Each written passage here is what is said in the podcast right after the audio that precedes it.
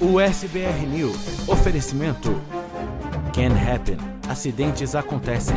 Ligue agora mesmo e fale com os nossos atendentes. 689 233 8563. Art Design Dental. Clareamento dental a partir de 199 dólares e procedimentos parcelados para você. Ligue agora. Juiz Insurance. Seguros de saúde, de viagem e de vida. 321 344 1199. Gondin Law. Suas metas, nossa missão. Agende a sua consulta com a gente.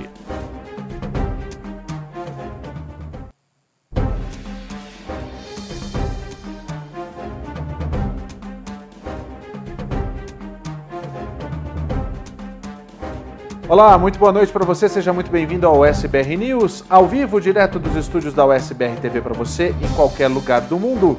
Hoje é dia 11 de agosto de 2022. Seja muito bem-vindo. No programa de hoje você vai ver um técnico de futebol é preso por estar com pornografia infantil. Isso aconteceu no Colorado. Vizinho mata vizinho no, em, na cidade de Houston, no Texas. Tudo começou por conta de uma discussão entre os vizinhos. A agência de inteligência americana revela que existia um plano iraniano para matar um secretário do governo. Monkeypox é a nova preocupação na, no Ministério da Saúde lá no Brasil deveria ser preocupação em todo mundo. A gente mostra para você os casos e o que está acontecendo no nosso país. Estudantes encontram uma cobra gigante na Flórida. Imagina, o que, que você faria se acontecesse isso com você? Eles enfrentaram a, a cobra. A gente conta para você essa história daqui a pouquinho no SBR News. Tem também os números da Covid-19, as informações sobre a eleição no Brasil. A gente tem notícias de Bolsonaro e também de Lula, os tweets da semana. Tudo isso a partir de agora no SBR News, que já está no ar.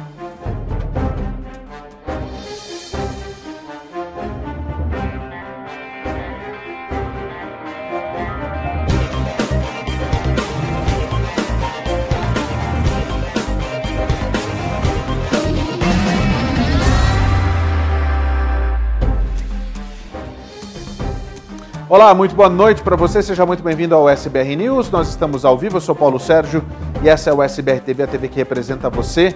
Aqui você tem vez e voz e participa com a gente em todas as nossas plataformas digitais, inclusive nas nossas redes sociais. Você pode mandar sua mensagem no Facebook, no YouTube e também no Instagram. Eu quero saber os seus comentários a, a respeito das nossas matérias, do que a gente está trazendo hoje. O programa está recheado de notícias e de informação. Então vem com a gente, agora são 8 horas e 38 minutos, horário de Nova York. Seja muito bem-vindo. Olha, a gente começa falando de uma barbaridade, olha só. Com a nossa cobertura policial, a gente traz a história de um técnico de futebol que foi preso por estar com pornografia infantil. É aquele tipo de canalha que a gente já começa xingando nesse programa, que absurdo. Coloca na hora as imagens para mim, Tony, vamos lá? Olha só que situação é essa, hein? Meu Deus do céu. Isso aconteceu lá no Colorado, tá? Um coordenador, um coordenador de futebol juvenil no condado de Arapahoe foi preso e acusado de explorar sexualmente crianças. De acordo com a unidade de crimes na internet contra crianças do condado de Arapahoe, Howard Bud Harder, de 63 anos, é coordenador de, é, do Real Soccer Club e também ex-treinador. O Real Soccer Club diz que em sua que em sua função atual ele auxilia outros treinadores com instruções em campo. O clube disse que ele foi suspenso na tarde da última quarta-feira, imediatamente após saber das acusações. Os pais também foram notificados da prisão de Harper em um e-mail que foi enviado a todos eles também na tarde de quarta-feira. Os policiais descobriram que a pornografia infantil estava sendo comercializada a partir de um endereço de IP no condado de Arapahoe. A partir daí, os investigadores descobriram que esses arquivos continham, continham uh, pornografia infantil e estavam sendo carregados. Os arquivos incluíam vítimas com idades entre crianças e adolescentes, e, de acordo com o depoimento na prisão, Harper usou o aplicativo de mídia social Kik para enviar 17 vídeos e fotos que continham material de abuso infantil sexual.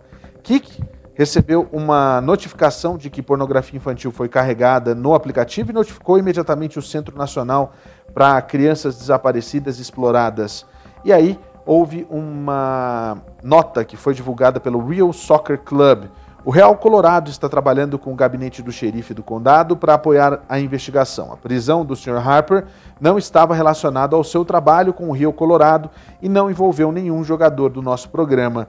Harper foi preso na cadeia do condado de Arapahoe por 17 acusações de exploração sexual de crianças, que é um crime de classe 5.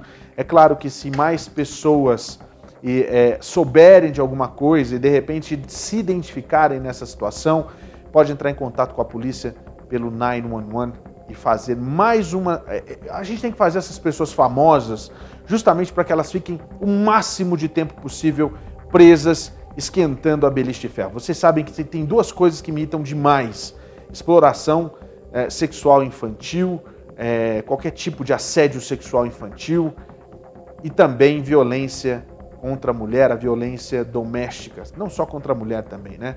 Enfim, mas a violência doméstica é algo que é muito grave, meio que crônico nesse país.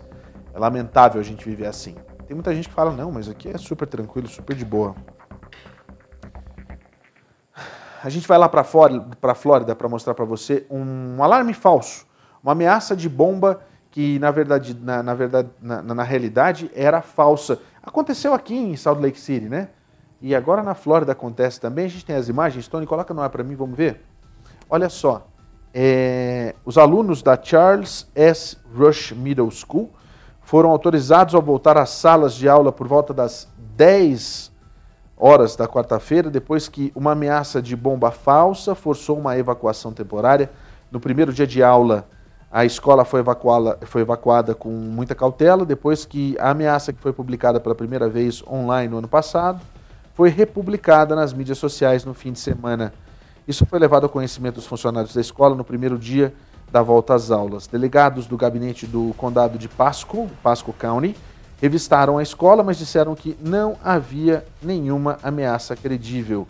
O oficial Roy, do Departamento de Polícia de Tampa, ofereceu conselhos aos motoristas dos, dos ônibus, também aos pais, e é claro, isso foi uma grande de uma piada de volta às aulas.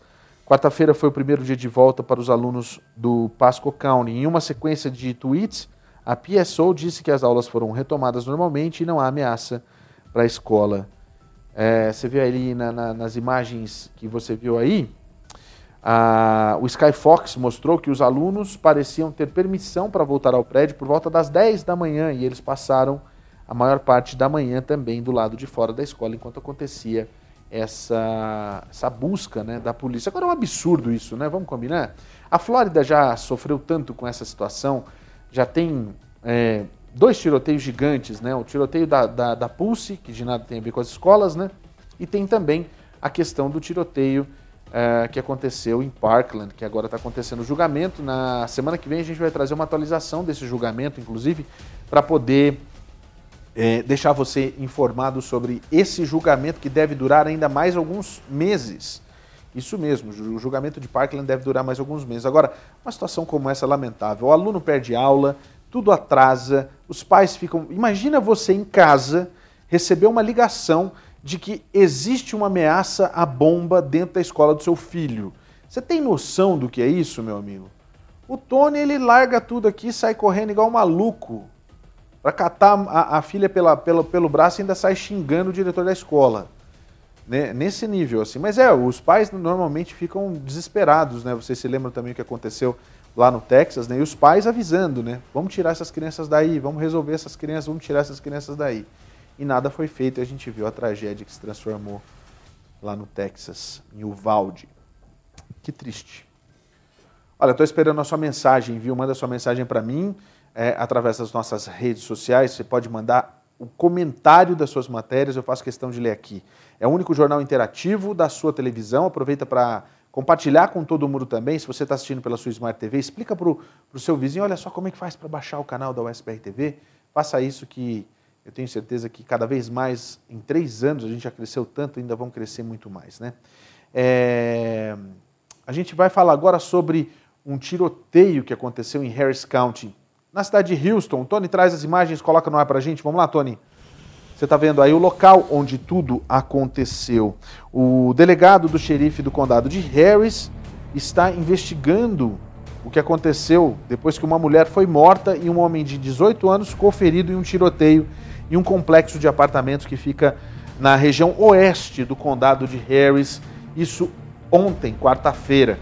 Os oficiais receberam relatórios sobre um tiroteio no complexo de apartamentos The Life at West Park por volta das 2h25 da manhã. As autoridades disseram que quando chegaram ao local, encontraram um adolescente e uma mulher que haviam sido baleados em um veículo a cerca de mais ou menos 30 metros de distância.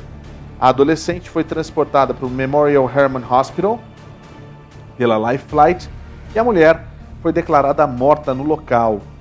De acordo com os investigadores, o adolescente disse que estava com outra mulher quando encontraram a garota dentro do veículo baleada. Os oficiais disseram que é incerto se as vítimas se conheciam ou se foram alvos. Nenhuma informação suspeita está disponível no momento.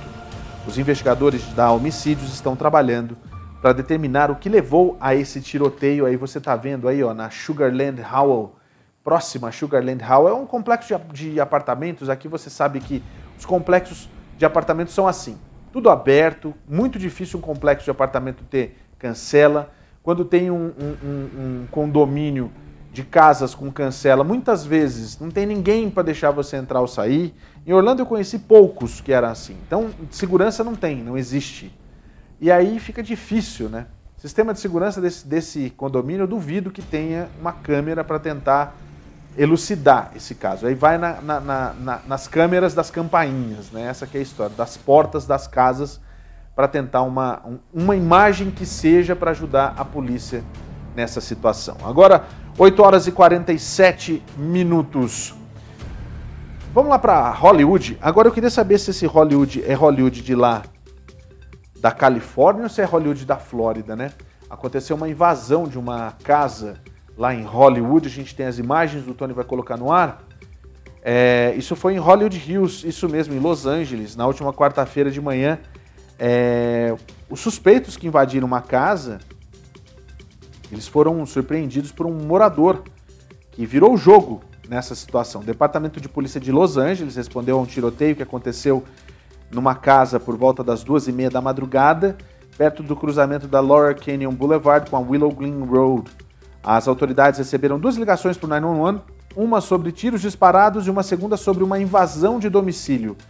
A polícia de LA disse que um número desconhecido de um suspeito, um número desconhecido de suspeitos, tentou invadir uma casa e que o morador atirou nos caras. Eles fugiram da casa multimilionária e um Toyota Corolla branco, de acordo com a policial N. Hernandes. Ah, os investigadores acreditam que pelo menos um deles foi atingido por tiros.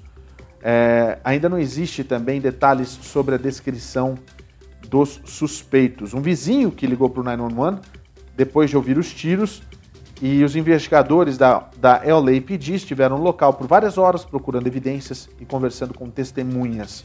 Nenhum outro imóvel foi é, é, arrombado, nenhuma residência foi arrombada e ninguém dentro da casa ficou ferido. Nenhuma informação adicional foi é, divulgada pela polícia. Você está vendo aí, é Hollywood mesmo, é daquelas casonas gigantes, né?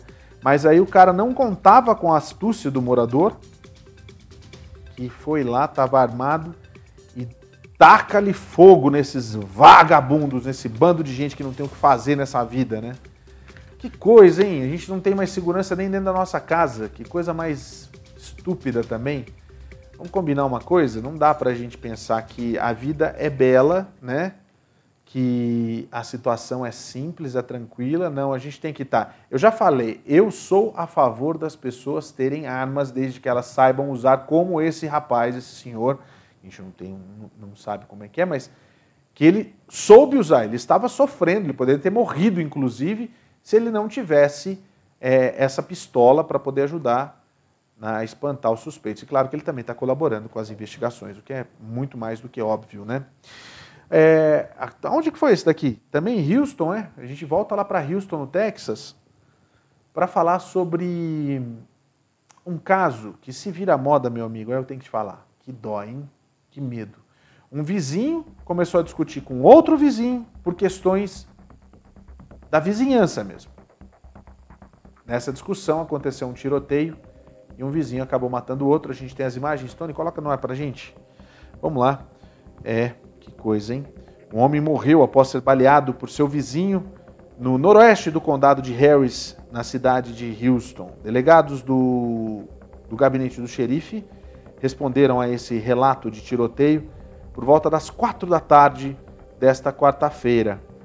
O xerife Ed Gonzalez disse que o homem foi baleado após uma briga e transportado para o hospital, onde não resistiu aos ferimentos e acabou morrendo. Os investigadores estão trabalhando para determinar o que levou ao tiroteio. Mas me parece, segundo informações, que se trata de uma discussão entre vizinhos. Que medo, hein? Isso lá no. Ó, pra você ter uma ideia, já voltou para Texas, pro Texas duas vezes já. Já mostrou duas situações no Texas. Duas situações dentro do de um condomínio. As pessoas as pessoas estão muito sensíveis na realidade, né? Eu acho, mas não dá mais para botar culpa na, na Covid-19, não dá para botar culpa, né? No, ai, mas é o período que eu fiquei confinado. Já acabou faz tempo esse período de confinamento, vamos combinar? Já foi faz, faz muito tempo. Né? E claro que se você verdadeiramente ficou confinado para botar culpa na Covid-19. Porque se você não fez, não vem botar culpa esquentadinho, né? É aquele tipo lá, é macho atrás de uma arma. Depois é igual aqueles cachorros, né? Quando tá com, com, o portão fechado, eles latem. Quando abre o portão, eles não falam mais nada. Já viu esse meme? É tipo isso. Que lamentável isso. A gente vai agora para Indiana para mostrar para você que uma casa acabou explodindo na cidade. Tem o nome da cidade, não? É, não sei. Deixa eu ver, eu já vou procurar aqui. Que subiu tudo, aí eu não consigo encontrar é, é em Evansville, é o nome do lugar, chama Evansville. Aí a cidade, a cidade não, a, a, a, a casa explodiu e olha a situação, o Tony mostra pra gente, vamos lá, Tony. Pelo menos três pessoas morreram depois que uma casa explodiu na última quarta-feira. Olha isso, gente. Meu Deus, o que, que é isso? A explosão, hein? Eu não tinha visto, confesso para vocês aqui. Olha a situação da casa. O chefe do Corpo de Bombeiros de Evansville, Mike Connelly, disse que a explosão teve um raio de 30 metros e danificou cerca de 40 casas, das quais pelo menos 11 foram consideradas inabitáveis. Ainda não há informações sobre o que causou a explosão. Ela foi relatada pouco antes das, da uma da tarde e destruiu a casa praticamente por completo de acordo com a foto né, e as imagens que a gente viu aí. O prefeito de Evansville, Lloyd Wenick, acabou postando as imagens também nas redes sociais. As casas vizinhas sofreram grandes danos e a rua residencial ficou fechada por conta da questão dos detritos. A polícia fechou também outras ruas próximas. O escritório do legista do condado de Vanderburg confirmou na tarde de quarta-feira que três pessoas morreram nesse incidente. Ele disse que a busca por vítimas não foi concluída e que pode haver outras. Há três mortes relatadas e tudo isso resultado da explosão. Na quarta-feira, a porta-voz do Departamento de Polícia de Evansville, a sargento Anna Gray, disse que duas pessoas ficaram feridas na casa que explodiu. Ela disse que um terceiro ferimento foi em uma casa, um terceiro ferido foi em uma casa vizinha. O corpo de bombeiros não confirmou se todas as casas estavam desocupadas no momento da explosão porque algumas eram instáveis demais para entrar. Entrar. É, Jasmine Vickers, que trabalha em uma creche a cerca de quatro quarteirões da explosão, diz que um som alto ocorreu durante a hora da soneca das crianças e surpreendentemente só acordou uma delas. Ela disse que acordou todos e acabou evacuando o prédio imediatamente. O Departamento Federal de Álcool, Tabaco, Armas de Fogo e Explosivos esteve no local investigando na tarde de ontem, quarta-feira. Em um post na, na, no Twitter, uh, Winnick disse que a Cruz Vermelha local estava fornecendo comida e água e estaria ajudando aqueles com necessidades de um abrigo. Que imagem é essa, hein, Tony? Que coisa você que está assistindo a gente em casa, olha só. Olha, olha o tamanho, olha só como a coisa vai. Barbaridade, meu amigo. Olha, é, vamos combinar? Eu não, eu não sou perito, não sou nada, mas Uma explosão dessa daí é vazamento de gás, não é possível, não tem outra explicação para uma situação como essa. Olha, o, vazamento de gás, sabe aquela coisa lá quando o gás começa a minar e você nem percebe, Tony? Uma faísquinha dessa, meu, com a quantidade de gás que pode se juntar dentro de uma casa dessa de papelão, que são as casas que a gente vive aqui, nossa, meu. É, e tanto que você viu. É, só que não tinha fogo, também tem isso, né? Só explodiu.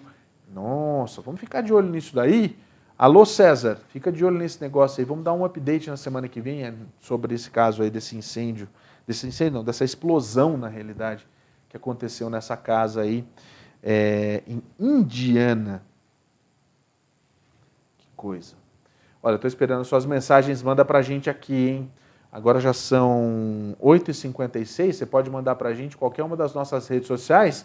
Você pode mandar através do Facebook, através do YouTube, também através do Instagram.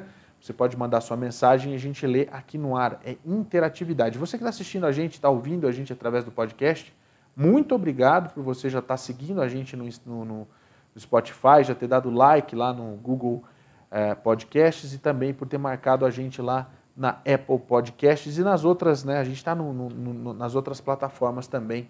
Muito obrigado pela audiência de vocês, viu? É, olha, um veterano acabou resgatando uma mulher durante um acidente. Isso mesmo. A gente tem as imagens, o Tony vai trazer para a gente, para a gente ver isso de pertinho. Olha só, o carro caiu dentro da piscina. É isso mesmo? Que coisa, hein?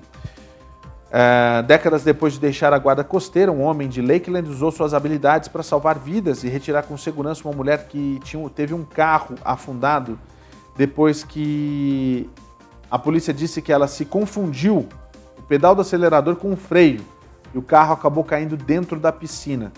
Os investigadores disseram que o SUV passou por cima de um meio-fio, atravessou uma cerca e depois caiu na piscina do Sandpipers Golf Club, que fica na Grouse Drive. Um vizinho correu para ajudar assim que eu vi o estrondo, que é esse senhor que você viu ali, ó. Eu olhei e havia um carro flutuando no fundo da piscina com uma senhora dentro dele. Ele não hesitou não e pulou na piscina. O nome dele é Maurice Dion. Ele fez questão de dizer o seguinte: ó, as portas do carro dela estavam totalmente trancadas, todas trancadas, exceto a janela do lado do motorista. Ela estava um pouco nervosa, mas eu disse para ela ficar calma. O SUV mergulhou na piscina e a coisa mais certa mesmo, mais difícil seria que ela ficasse calma né, para essas pessoas. Mas aí, é, como o carro estava flutuando lá, lá embaixo, ele não tinha tocado fundo ainda, ele disse que ficou um pouco mais fácil de puxar o carro. Olha isso. Ele puxou o carro e conseguiu levar ele até a, a parte mais rasa da piscina, tá vendo ali? Ela caiu do outro lado, não foi ali onde ela está não. Que, que, que situação, hein? O Johnny deixou o carro encher de água até que a mulher pudesse flutuar e eles atiraram pela janela. Esse é o treinamento que ele aprendeu anos atrás, enquanto servia os outros. E olha só, hein? Ele falou que inclusive voltou a ter, né, trouxe de volta algumas memórias de quando ele trabalhava. Que coisa, hein, meu? Que coisa uma situação como essa? Você já imaginou uma situação dessa daí? Olha só atrás de mim aqui, ó, o carro dentro da piscina flutuando, como se não houvesse amanhã, né? É, agora sim, é o que chama, é o que, não, a grade não está inteira, tá inteira ali? Ah, então não, exatamente, a grade está inteira, mas é que quando ele, a, o carro caiu, ele ficou flutuando, o Subaru ficou flutuando. Aí a Subaru já pode usar mais essa ainda. Nossos carros flutuam na água. Que horror, gente, péssimo isso, viu? Olha, eu vou contar para você uma história, porque esse tipo de acidente acontece o tempo todo. Agora, aqueles acidentes que você tem, que você bate o carro batem na traseira do seu carro, que você se transforma em vítima, você pode ter um ressarcimento, exatamente, material, físico, dinheiro, exatamente. Você pode fazer isso o quanto antes entrar em contato com a Ken Happen 24 horas por dia, 7 dias por semana, vai ter gente para te atender e falar a sua língua. O telefone é o 689-233-8563, é o telefone da Can Happen, que na realidade vai atender você e te explicar exatamente todo o processo. Você tem fisioterapeutas, psicólogos, advogados, tudo à sua disposição para verdadeiramente te dar um auxílio e fazer com que você obtenha todas as suas perdas de volta. Não se apavore, fique calmo, porque você tem alguém que você pode contar de verdade, que é Can Happen. O telefone está aí na sua tela, 689-233-8563. Duas coisas mais para falar para você. Independente do seu status migratório, você tem esse direito. Não importa se você está aqui como turista, você tem esse direito. Lembre-se, se você sofreu um acidente, se você é vítima de um acidente, você pode ter uma restituição e olha, são das melhores. Eu já vi, hein? Algumas pessoas receberam 10, 20, 30 mil dólares e alguns casos até muito mais do que isso, depende do tipo de acidente que você sofreu. Então, assim, não perca tempo.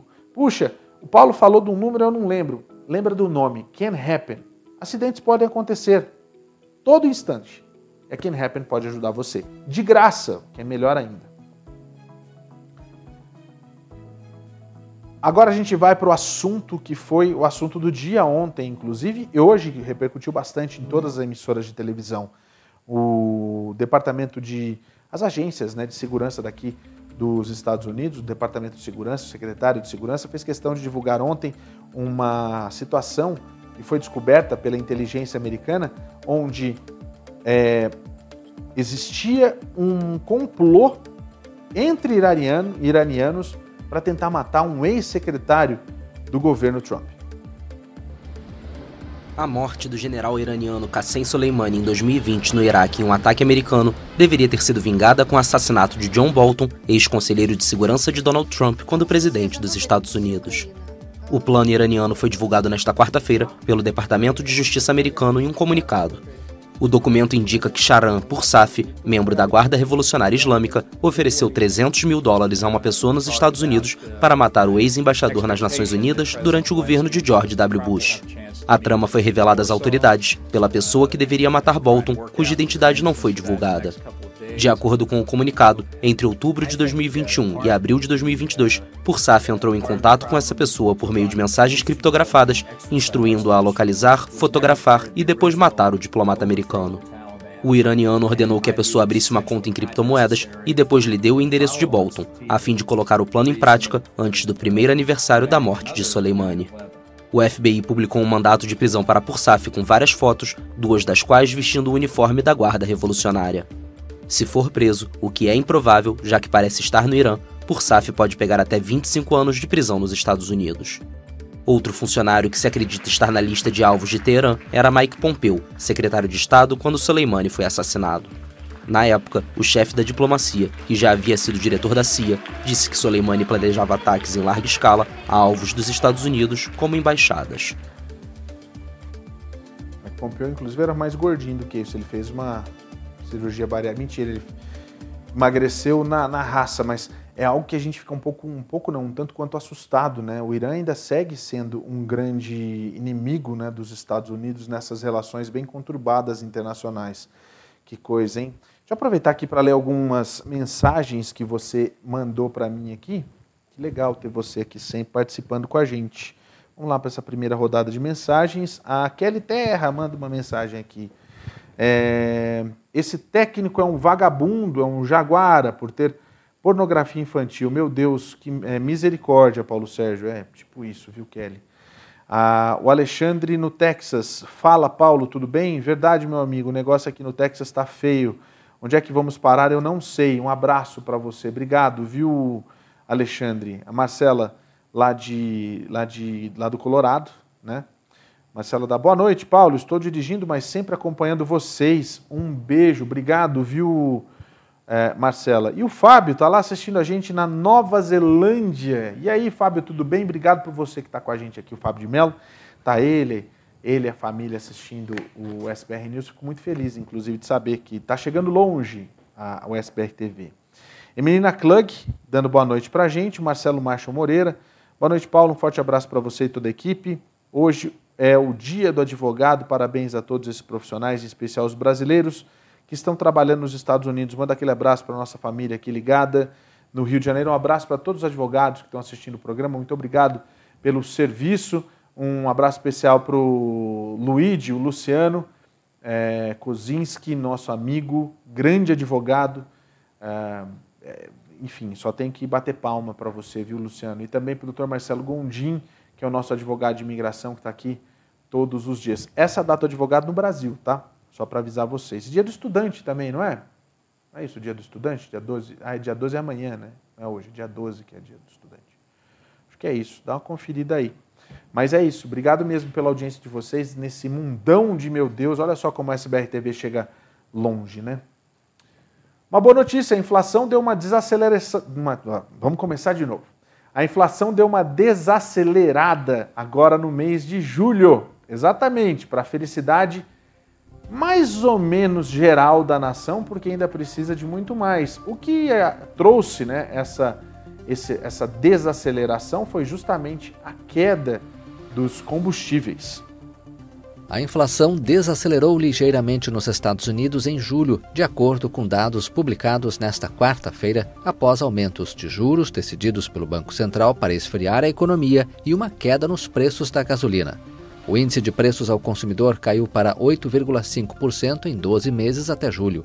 Os dados são um alívio para o presidente Joe Biden, poucos meses antes das eleições legislativas de meio mandato em novembro, após um aumento de preços que corroeu sua popularidade.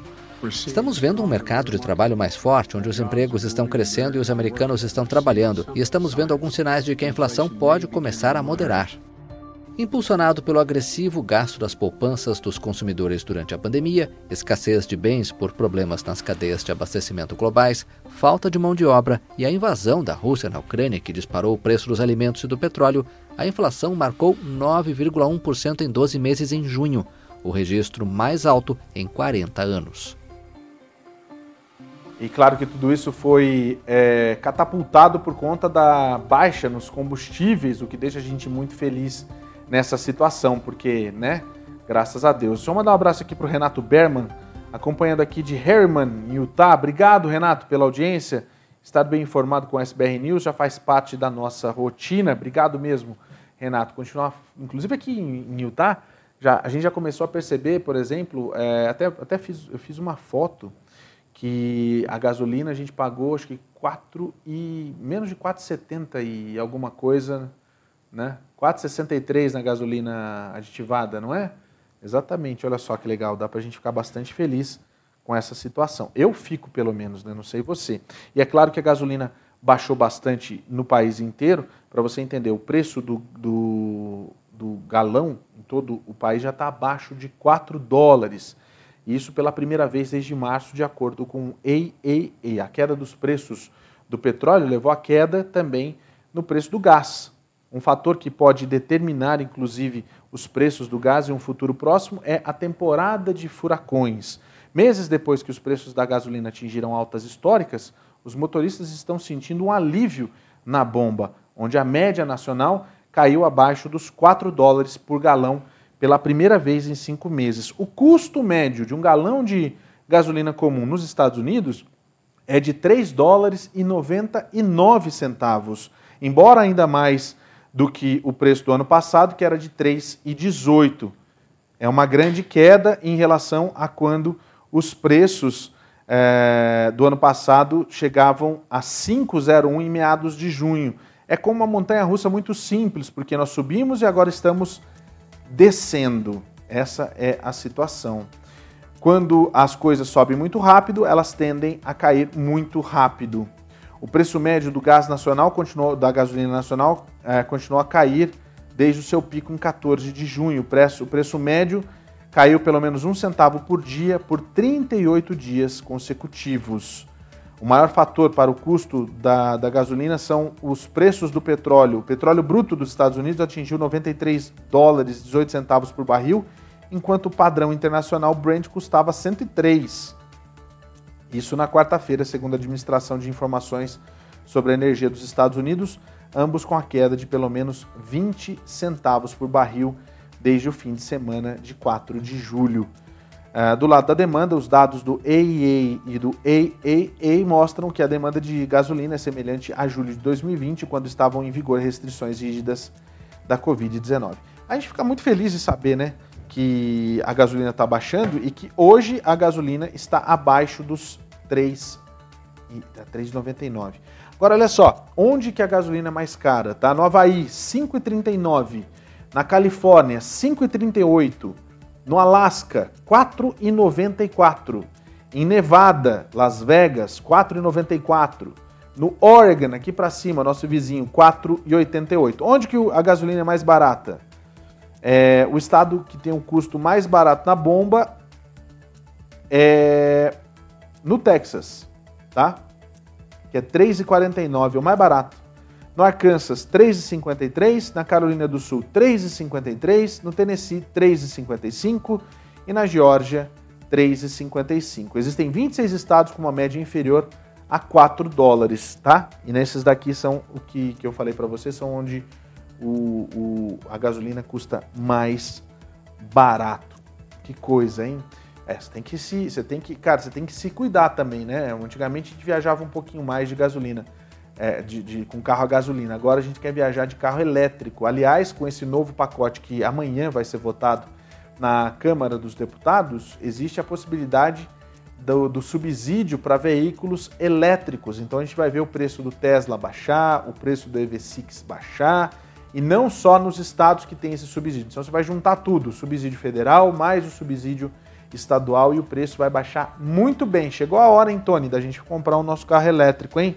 Você pode comprar sua BMW mais uma para sua coleção de cinco e aí depois só falta mesmo ter a, a, a, a elétrica, né? Que é lindona, inclusive. Olha, deixa eu contar para você uma coisa. Tem uma coisa na vida da gente que é muito importante que chama-se o nosso sorriso. Minha mãe sempre falou o seguinte que é, o nosso sorriso é o nosso cartão de visita. É justamente na hora que a gente chega nos lugares onde a gente é bem recebido se a gente tem um sorriso bonito. Agora você está com o sorriso todo destrambelhado aí, meu querido? Não. E chega daquela história de ir para o Brasil, né, para fazer tratamento dental. Primeiro que você vai gastar com a passagem, você vai perder dinheiro porque você vai ter que ficar mais tempo do que o normal aqui. E você pode fazer agora por um preço justo, com condições de financiamento, todo o seu tratamento dental, inclusive o ortodôntico, que é a colocação de aparelhos. Eles têm também implantes, fazem a famosa limpeza, tem também uma promoção bem bacana de clareamento Quer dizer, tudo isso na parte ortodôntica. Sabia que eles fazem também a parte de botox, fillers e essa questão estética? Sim, são dentistas licenciados brasileiros que têm um carinho todo especial pela nossa comunidade e por nós brasileiros. Isso que é muito bacana. Eu estou falando da Arte Design Dental. O telefone está aí na sua tela, é 801-875-0730, para você fazer agora uma ligação, marcar a sua consulta. A promoção com a gente aqui na USBR TV é a seguinte: independente da situação, independente do que você vai fazer, se você fechar um, um, um tratamento, seja até uma limpeza, você não vai pagar a taxa da consulta, da primeira consulta e da avaliação. Eu estava vendo ontem, alguns consultórios aqui cobram até 199 dólares pela consulta de avaliação. Tem noção do que é isso? Pois é. Então não perca tempo, entre em contato agora mesmo com a Art Design Dental no 801 875 0730. Acabou aquela história de ir para o Brasil para fazer tratamento odontológico. Agora você tem a chance de fazer aqui mesmo, nos Estados Unidos. Tratamentos ortodônticos, implantes e estética é na Art Design Dental dentistas licenciados que falam a sua língua e com toda atenção ao seu bem-estar na hora dos procedimentos. Faça uma avaliação para tratamentos com aparelhos convencionais ou invisíveis, implantes, além de botox e fillers. Ligue agora mesmo e marque uma consulta. 801-8750-730. Art Design Dental. Porque ir para o Brasil cuidar dos seus dentes é coisa do passado.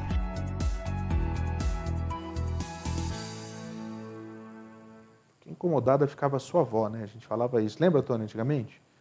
Tem essa propaganda também. Então, é, deixa eu só falar uma coisa aqui para você. Tem mensagem aqui, ó. Alexandre é, fala o seguinte: no Texas, Paulo, aqui em Dallas, eu paguei 3 dólares e 35 centavos. Foi ontem, tá baixando todos os dias aqui. Tamo junto. Manda um outro abraço para mim aí. Eu sou youtuber e eu mostro a vida aqui no Texas. Valeu, Alexandre. Alexandre no Texas é o nome, né? Pelo que eu entendi aqui. Alexandre no Texas. Que legal. É bom para a gente saber um pouquinho como é que é a vida lá em Dallas. Bacana isso, hein, Alexandre? Vou dar uma olhada no seu canal também. Adri Joe, e Orlando tá 3,46. Um beijo, obrigado, Adri. Um beijo para você também. 3h46, é isso mesmo? Que coisa, hein? Deixa eu aproveitar para mandar um, um, beijo para Marcela Ferrinha. Esse programa dessa semana, meu amigo, hum, tava bom demais para quem gosta de comida mexicana, hein? Tá, não, tá nas nossas reprises. Você consegue ver, às vezes entra depois do, do, do programa que vem depois do jornal. Tem durante o dia todo também algumas reprises. Você pode assistir o Tá Servido com o chefe Marcela Ferrinha. Ferrinha, ó, hum, hum, uma delícia, uma delícia, uma delícia. Tem que falar para você. É... Deixa eu mostrar para você a Operação Formosa lá no Brasil. A Marinha ela está fazendo alguns é, exercícios de guerra para poder qualificar a capacidade de resposta militar. Vamos entender um pouquinho mais essa história.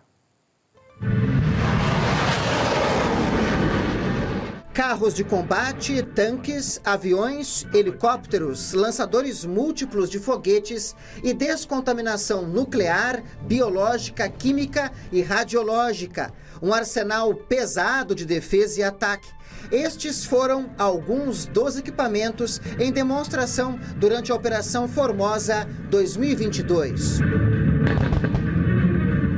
A ação é realizada desde 1988 pela Marinha e acontece em Formosa, Goiás, a 80 quilômetros de Brasília. Na edição deste ano, 3.500 militares das três forças participaram da operação. Foram oito dias de treinamento, entre 2 e 10 de agosto, feito com munição verdadeira.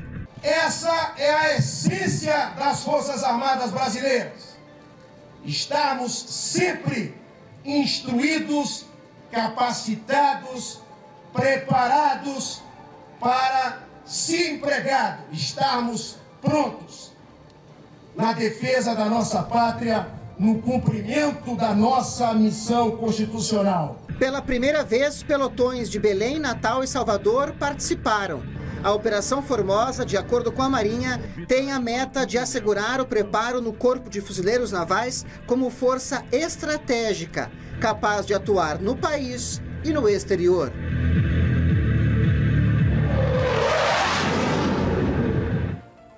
É, o Brasil mostrando a sua força. Aliás, o presidente Jair Bolsonaro disse que ia fazer o desfile de 7 de setembro em Copacabana, não vai ter mais. Vai ser só um ato patriótico lá nas ruas de Copacabana no próximo dia 7 de setembro. A gente vai assistir isso daí. O que vai acontecer. Ai, ai, então tá. Então vamos lá. Agora já são 9 horas e 17 minutos. Falando em Bolsonaro, é ele aí, vamos falar de eleições, né? Já está a todo vapor, eu sei que não pode, parece que ainda não é hora de fazer é, é, é, campanha, mas ele fez um pedido, né? num discurso que ele fez, ele fez questão de dizer o seguinte: atenção, pessoal, não deixa o país virar à esquerda. Tá bom, vamos ver o que ele disse. O presidente Jair Bolsonaro participou do Encontro Nacional do Agro em Brasília. No encontro, o presidente destacou que o caminho do Brasil não deve ser eleger um governo de esquerda, como aconteceu nas últimas eleições em países da região, como Chile e Colômbia. Nós queremos pegar o trenzinho de Cuba, Venezuela, a nossa querida Argentina, o nosso Chile e agora a nossa Colômbia. Esse trenzinho vermelho não é o nosso trem. O nosso trem é verde e amarelo. E como disse, ver o que está de errado na nossa vizinhança e não embarcarmos nesta mesma linha. Bolsonaro também aproveitou para criticar o ex-presidente Lula a proposta de regulação da produção agrícola, o cara já retirou do programa de governo dele. Malandro, como sempre, sem caráter. Um bêbado que quer dirigir o Brasil. O encontro foi organizado pela Confederação da Agricultura e Pecuária do Brasil. Do decreto. É proibido dirigir bêbado, né? se não me engano. Não pode, né? É proibido, né? Enfim, mas sabe uma coisa que eu não entendo? É o seguinte, o, é que são coisas completamente diferentes. Você sabe da história, né? O, o Bolsonaro, junto com o PL, na realidade, fez uma, uma solicitação para o Tribunal de Justiça Eleitoral, na realidade, o Supremo Tribunal de Justiça Eleitoral, né? o TSE, Tribunal Superior Eleitoral, alguma coisa assim. Enfim, você já sabe do que eu estou falando. Ele pediu para que o PT retirasse os vídeos em que o Lula chama o Bolsonaro de genocida, que isso seria algo muito grave, que não poderia acontecer. E claro que o ministro fez questão de dizer é, que deveria ser tirado. 14 vídeos foram solicitados para que fossem retirados das redes sociais. Mas Bolsonaro chamando de bêbado o, o Lula é algo muito franco, porque no, no, pedido do PL ele faz questão de pedir que as eleições, o PL, né, o advogado do PL faz questão de pedir para que as eleições sejam francas e respeitosas. Essa aqui é a história. A gente está vendo que vai ser uma eleição, vai ser um negócio bacana. Só que os dois, os do, vai ser um outro nível. Agora, os dois fugindo de debate também, aí não dá, né, meu amigo? E aí é o seguinte: se os dois fogem de debate, você já sabe em quem você vai votar, né? Tem que votar em quem está aparecendo, em quem está dando a cara a tapa, em quem está conversando. Agora, fugir de debate não está legal isso não. O, enquanto o Bolsonaro né, fez o discurso, o Lula teve encontro com alguns empresários e fez algumas promessas. O ex-presidente e candidato ao Palácio do Planalto, Luiz Inácio Lula da Silva, se reuniu com empresários da Federação das Indústrias de São Paulo. Acompanhado pelo candidato a vice Geraldo Alckmin, Lula alertou sobre a perda de espaço da indústria brasileira frente aos produtos chineses. Você que a situação do Brasil está muito difícil, com uma agravante, ou seja, que é a falta de credibilidade internacional, e essa falta de credibilidade é um dos entraves que nós temos para fazer com que o Brasil possa, nesse conflito entre Estados Unidos e China, o Brasil possa ser uma referência para receber recursos e, e direto aqui no Brasil. Lula leu dados que mostram o percentual do mercado internacional ocupado por produtos chineses em diversas áreas e afirmou estar muito preocupado com esses dados. Ele também disse que, quando deixou o governo em 2010, a indústria brasileira representava 30% do produto interno bruto do país, e hoje esse número caiu para 11%. Nós temos algumas coisas para fazer no Brasil que é urgente. Tá? Eu digo, eu vou repetir três palavras que faz parte do meu dicionário. Essas três palavras se chamam credibilidade, estabilidade e previsibilidade. O candidato afirmou também que seu programa de governo passa pela compreensão de que o Brasil precisa voltar a se reindustrializar e precisa de uma nova política industrial.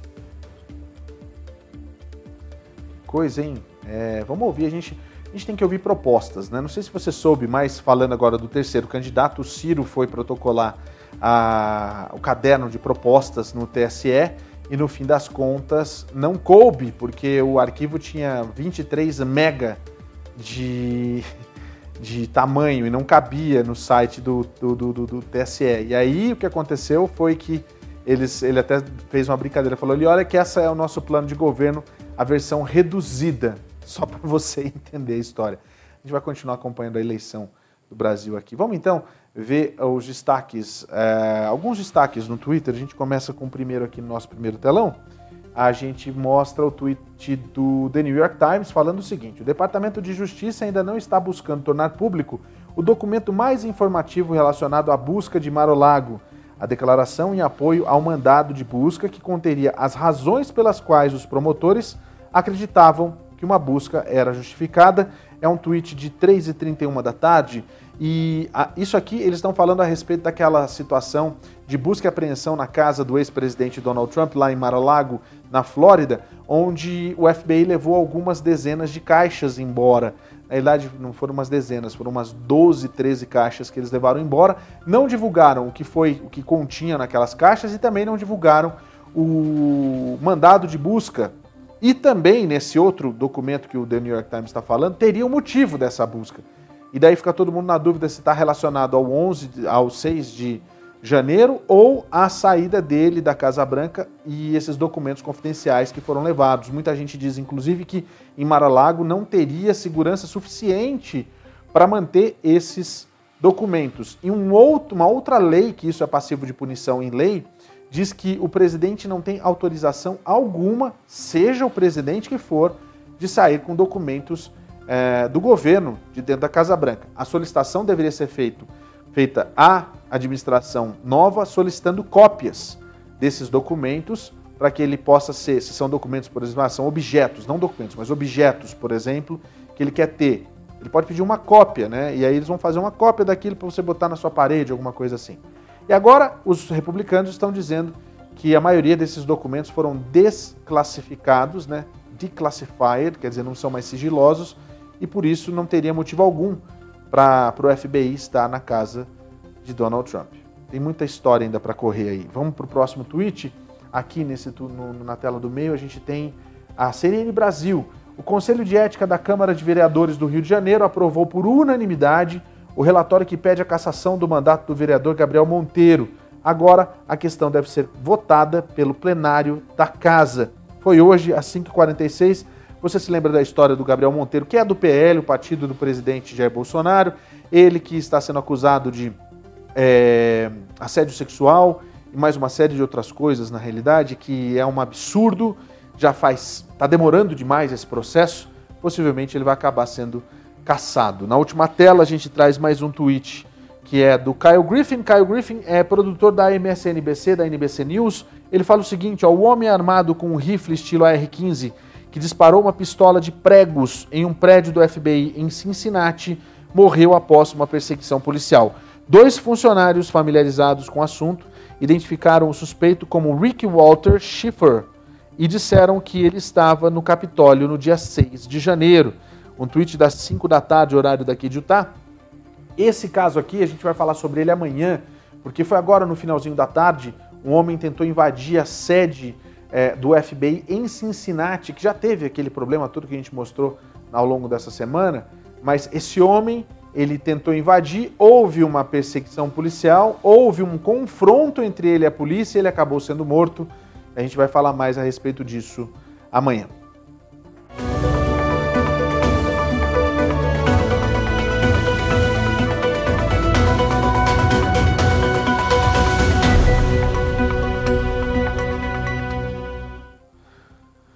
Olha só, a gente está falando sobre Covid-19 e você sabe que a volta às aulas já começou em muitos estados, já começou essa semana, tem gente que vai começar na semana que vem, tem gente começou no meio da semana para poder fazer essa ambientação das crianças, né? O que acontece é que existe um estudo e, nesse, e esse estudo, inclusive, é, fala a respeito dos efeitos desse confinamento que muita gente passou durante o período é, da Covid-19 e o que, que isso está trazendo no aprendizado das crianças. É verdade, e a gente sabe que isso pode ser bem traumático mesmo. Os, professor, os professores do Jardim da Infância do Distrito Escolar de Murray notaram algumas mudanças com os alunos do Jardim da Infância desde o início da pandemia. Eles, é, segundo uma especialista, ela disse que os professores de todo o distrito viram mais lágrimas, menor tempo de atenção, menos maturidade e dificuldade em compartilhar e se revezar.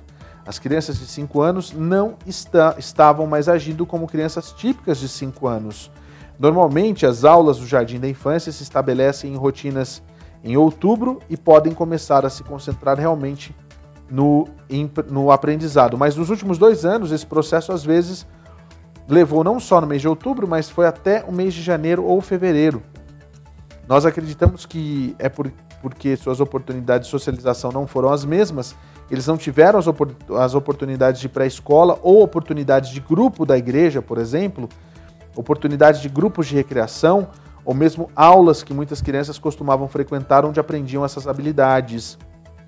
Começamos a perceber que as crianças estão chegando menos preparadas, elas não estavam prontas para sentar e ouvir.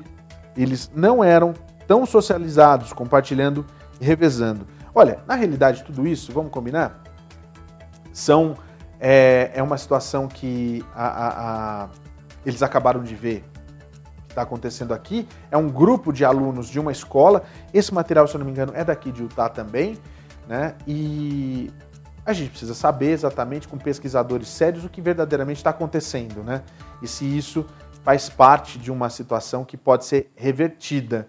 Claro que, mesmo não tendo a socialização, as crianças estavam em contato com os professores, estavam em contato com o conteúdo, não é a mesma coisa, e claro que esses efeitos, ao longo do tempo, a gente vai descobrir. E vamos ficar de olho para saber se isso né, é algo bom ou ruim. Vamos lá então com os números da Covid-19. com os números das últimas 24 horas. Vamos lá, Tony, para a gente poder mostrar aqui no nosso telão. A Johns Hopkins, que é a universidade que faz essa tabulação, traz para a gente. Está estável esse número de vacinação aqui em 77.443 pessoas vacinadas nas últimas 24 horas. É, 223 milhões de pessoas com um esquema vacinal completo. Muito pouco na realidade, né? Lamentável. Olha só a Índia aqui com 2 milhões 823 mil, Vietnã com mais de 946 mil, a China com mais de 855 mil e o Japão com mais de 555 mil pessoas vacinadas em 24 horas. Maravilhoso isso, vamos combinar? Claro, né? Eles estão fazendo um trabalho que era o trabalho que deveria ser feito aqui.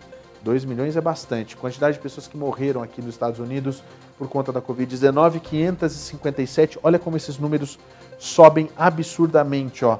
Tava num platô e começou a subir. Olha a quantidade de pessoas que são infectadas e que são reportadas para o sistema de saúde. 108.732 pessoas nas últimas 24 horas. É, é claro que esse número ainda é muito maior. No mapa a gente vê a evolução da doença nos estados daqui dos Estados Unidos, em vários estados, inclusive lá no cantinho a gente tem Porto Rico. Olha a situação aqui em Seattle, também em Washington, a gente tem Califórnia, Califórnia toda tomada, Arizona também, Texas, Kansas, Nebraska, Iowa, Tennessee, Geórgia, Carolina do Norte. Olha a situação da Carolina do Norte. É assustador tudo isso que a gente vem observando. No Japão, 215 mil pessoas é, foram infectadas com a Covid-19, na Coreia do Sul, 117 mil, no Vietnã, mais de 80 mil e na Turquia, mais de 58 mil pessoas infectadas com a Covid-19. Nos Estados Unidos, 108 mil. Como eu tinha dito para você, a gente vai continuar trazendo sempre os dados da Covid-19 para você, porque a gente sabe que não acabou, a gente precisa ainda continuar tomando é, precauções, porque é a nossa saúde. Se eu estou falando de saúde, você já sabe, eu vou falar sobre Too Easy Insurance e vou falar sobre planos de saúde. Você sabia que se você é, economizar todos os dias 3 dólares e 66 centavos, né? é isso mesmo, gente? É, são 3 dólares ou é 1 dólar e 66 centavos? Agora eu fiquei perdido mesmo nos números. Mas é o seguinte, você pode o tempo todo economizar dinheiro, tanto que você quiser. Começa por muito pouquinho e aí o que vai acontecer? No final de um período de um mês, você pode ter o recebimento de prêmios incríveis, chegando a mais de meio milhão de dólares. Em um dos, dos pacotes, um dos pacotes, um dos planos de seguro de vida que a Twizy negocia, você pode ter o uso do prêmio em vida. O que você vai fazer? Você vai entrar em contato pela, pelo, pelo teu WhatsApp com a palavra USBRTV para 321 344 1199. Com esse número, você pelo WhatsApp manda a palavra USBRTV e tem um atendimento da Twizy que é simplesmente incrível. Esse atendimento que faz com que você é, cuide ainda melhor da sua família. Seguro de vida não é só para quando a gente faltar, é para quando a gente não tiver a, é, é, a condições de continuar trabalhando por uma recupera recuperação de uma doença, de um acidente ou algo do tipo. Então entre em contato com a Twizy agora, 321-344-1199 pelo WhatsApp, manda a palavra USBRTV e saiba ainda mais sobre os planos de seguro de vida, seguro de viagem e planos de saúde da Twizy Insurance, que já atendeu mais de 5 mil brasileiros em dois anos de vida aqui nos Estados Unidos. Falando de saúde, você sabe que a monkeypox está preocupando demais da conta. E lá no Brasil a situação está ficando cada vez mais complicada. Vamos acompanhar. O nível máximo de alerta para a varíola dos macacos constitui uma situação de excepcional gravidade. A partir dessa classificação, o governo federal pode declarar emergência em saúde pública de importância nacional. Por isso, essa classificação é feita para orientar as ações de vigilância, prevenção e assistência no SUS. De acordo com o Plano de Contingência Nacional para Monkeypox, elaborado pelo Centro de Operações de Emergência do Ministério da Saúde, a situação da doença no Brasil foi classificada como nível 3 porque já existem casos confirmados em todo o território nacional com transmissão comunitária e o país não possui ainda medidas de imunização e tratamento. Os níveis de emergência variam de 1 a 3. Segundo o documento, o governo brasileiro articula a compra de vacinas. O Centro de Emergência recomenda a elaboração de uma estratégia nacional de vacinação contra o vírus, levando em conta o cenário epidemiológico e a disponibilidade de vacinas. No primeiro momento, serão imunizados apenas os profissionais de saúde com alto risco de contaminação e pessoas que tiveram contato com casos suspeitos, conforme orientação da OMS, Organização Mundial da Saúde. A transmissão da varíola dos macacos ocorre principalmente por meio de contato pessoal com secreções respiratórias, lesões de pele de pessoas infectadas ou por superfícies contaminadas, como roupas, toalhas e lençóis. Os infectados geralmente apresentam um quadro clínico leve e os sinais e sintomas duram de duas a quatro semanas. Olha, eu vou falar uma coisa para vocês. O que está mais errado nessa história é a gente chamar de varíola dos macacos. Não dá para encontrar uma outra coisa. O que tem de bichinho sendo morto no mundo inteiro por conta da ignorância das pessoas, isso é o fim da picada. Mas Paulo está falando do macaco e a doença. A doença é só cada um se cuidar. Para de sair de casa para ficar se encontrando com todo mundo. Eu já soube de histórias, por exemplo, de pessoas que sabiam que estavam é, infectados pelo, pela, pela varíola e que foram para eventos independente da situação. Isso é uma irresponsabilidade, isso, isso é uma coisa de bandido, inclusive, sabe? Eu acho o cúmulo do absurdo. Porque você pode estar numa aglomeração, você, se você está doente, você encosta na pessoa, você está passando para aquela pessoa essa doença. Então, assim, é questão de consciência de cada um, né? Vamos, vamos botar a mão na cabeça e vamos pensar melhor a respeito dessa história. E o Brasil também está sofrendo com um surto de sarampo. Olha, o objetivo dessa sala né, é definir né, e também é, é implementar estratégias para interromper a circulação né, do vírus do sarampo e eliminá-lo no país, além de monitorar os casos. A sala é coordenada pela equipe do Programa Nacional de Imunizações né, do Ministério da Saúde, que vai atuar em parceria com os estados e municípios. Né? Nesse sentido, uma das prioridades é a vacinação. Né? Por isso, na última segunda-feira, foi lançada em todo o país a campanha nacional de multivacinação que vai até o dia 9 de setembro. Né? Mais de 40 mil postos de vacinação estão abertos em todo o país. Né? E a ideia é recuperar a cobertura vacinal né, daqueles que deixaram de tomar alguma das 18 vacinas disponíveis no calendário nacional. Né? Entre elas está a tríplice viral, que protege exatamente contra o sarampo. Né? O foco da campanha são as crianças e adolescentes menores de 15 anos. É engraçado que a gente não vê essas campanhas aqui nos Estados Unidos assim serem divulgadas, a não ser Covid, por exemplo. Né? Agora vamos começar a falar sobre a varíola, mas as outras, outras vacinas a gente não vê. É muito diferente o nosso país, o país que a gente deixou para trás com o país daqui. Por isso que cada um tem que seguir, é cada um por si, né? Tipo isso. Olha, é, vamos falar sobre uma situação que eu acho que você de casa já fez isso, né? Quem nunca saiu na chuva, aproveitar, tomar um banho de chuva, de chuva, ai, ai, ai, ai, ai, ai. Pois é, o que acontece é o seguinte, não dá para tomar água de chuva mesmo não. Sabe por quê? Porque a água da chuva é tóxica, meu amigo. E é bastante tóxica. E sabe aonde que você não pode tomar água de chuva? Em todo o planeta. A água da chuva não é potável em nenhum lugar do planeta. Um novo estudo da Universidade de Estocolmo, com base nas últimas recomendações da Agência de Proteção Ambiental dos Estados Unidos, concluiu que ela possui um nível alto de produtos químicos tóxicos. Essas substâncias foram inicialmente encontradas em embalagens, shampoos e maquiagem, mas agora se espalham por todo o ambiente, incluindo água e ar. Uh, Mesmo se você for à Antártida ou ao Planalto tibetano, os níveis da água da chuva mais pura são 14 vezes maiores do que as diretrizes de água potável. Isso é bastante. Há uma grande diferença uh, entre a diretriz e os níveis na água da chuva em qualquer lugar da Terra. Recentemente, a Agência de Proteção Ambiental dos Estados Unidos reduziu significativamente os níveis recomendados dessas substâncias, comumente conhecidas como produtos químicos perpétuos, após descobrir que eles podem afetar as respostas imunológicas das crianças às vacinas. De acordo com alguns estudos, a exposição também pode causar problemas de fertilidade, atrasos no desenvolvimento de crianças ou aumento do risco de obesidade, colesterol ou certos tipos de câncer. É por isso que dizemos que tornamos o planeta basicamente inóspito para a vida humana ao contaminá-lo irreversivelmente. Então nada, nada está limpo a ponto de ser considerado seguro. É a isso que me refiro quando dizemos no documento que ultrapassamos o limite planetário. O pesquisador esclareceu que os níveis de produtos químicos tóxicos nas pessoas diminuíram bastante nos últimos 20 anos e que são as diretrizes que caíram milhões de vezes desde os anos 2000, porque se aprendeu mais sobre sua toxicidade. Mas ele disse que a humanidade terá que aprender a viver com isso, porque essas substâncias agora são tão persistentes e onipresentes que nunca vão desaparecer do planeta.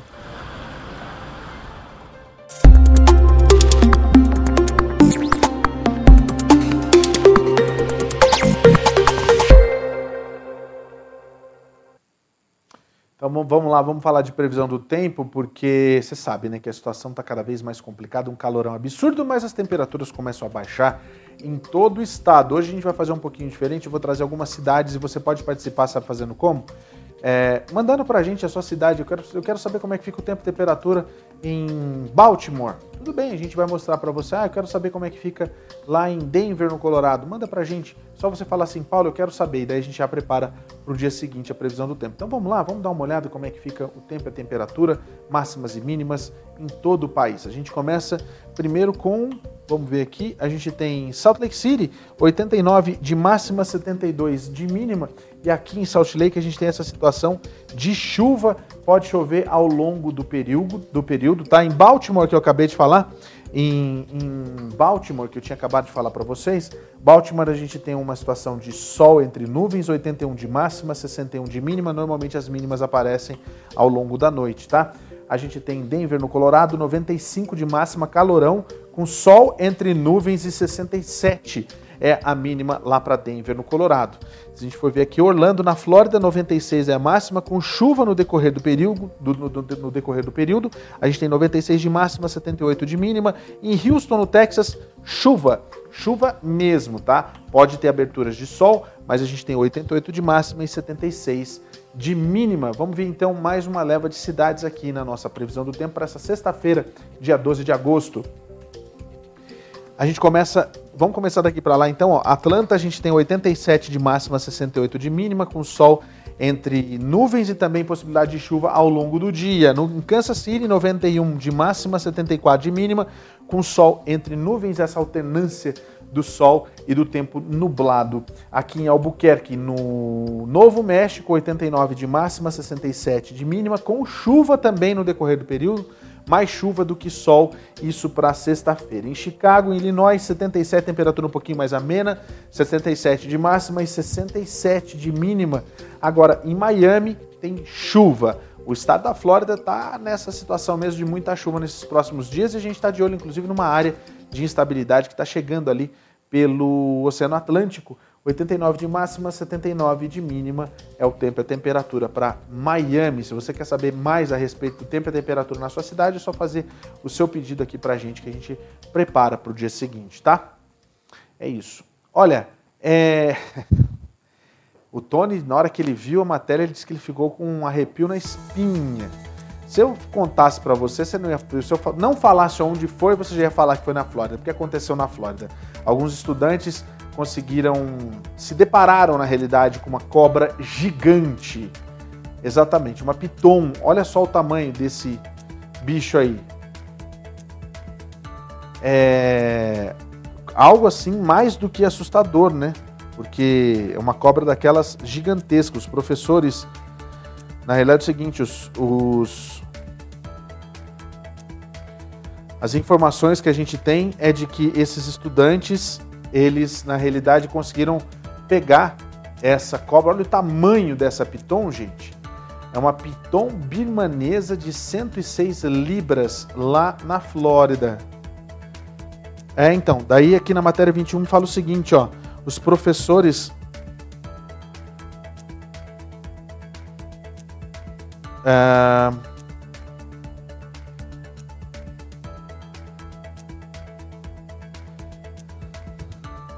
Olha, imagine o seguinte: você está dirigindo por uma reserva natural e de repente você vê algo deslizando pelo chão.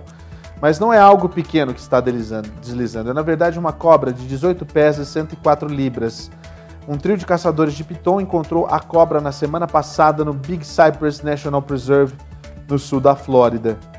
É, esse trio de caçadores, ele, eles disseram o seguinte: imediatamente quando a gente viu, nós gritamos e pulamos para fora do carro. Quem disse isso foi o Josh Lakews, um caçador de pitons, estudante da Rollins College em Winter Park, perto de Orlando. Um agarrou a cabeça da cobra, o outro agarrou o rabo e o outro pegou o corpo. Laquis disse que o grupo levou mais de duas horas dirigindo antes de encontrar a cobra. Ironicamente, centenas de caçadores de cobras estão na Flórida participando do chamado Python Challenge, uma competição de 10 dias onde as pessoas podem caçar pitons birmanesas, consideradas uma espécie invasora na Flórida, e concorrer a milhares de dólares em prêmio pelo mais é, longo piton capturado e morto que coisa, hein? O prêmio máximo, máximo para caçadores iniciantes e profissionais é de 2.500 dólares para a maioria dos, das pitons birmanesas caçadas. Desde 2000, mais de 17 mil foram removidas de ecossistemas no Everglades da Flórida. É, o desafio vai até o próximo dia 14 de agosto, então ainda tem mais três dias para essa situação aí é, lá na Flórida. Que coisa, Tony, se agarrar a cobra do jeito que os meninos estavam falando ali, é, você é daqui. Você tem cara, você tem cara de que tem medo de cobra, até cobra d'água, né? Que coisa, hein? É isso. Uf. Gente, vamos lá então ao seguinte. Muito obrigado pela sua audiência, muito obrigado por você que está com a gente aqui. Agora já são 9 horas e 46 minutos. Na sequência do SBR News tem Pet News. Você não pode perder. Muito obrigado por você que está aqui sempre com a gente. É muito bom ter você sempre. Valeu, até amanhã, 8 e meia da noite. Eu espero você aqui no SBR News. Uma boa noite para você. Tchau, pessoal.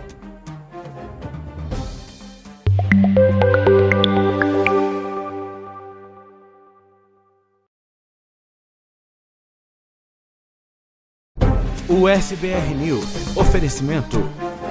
Can happen. Acidentes acontecem.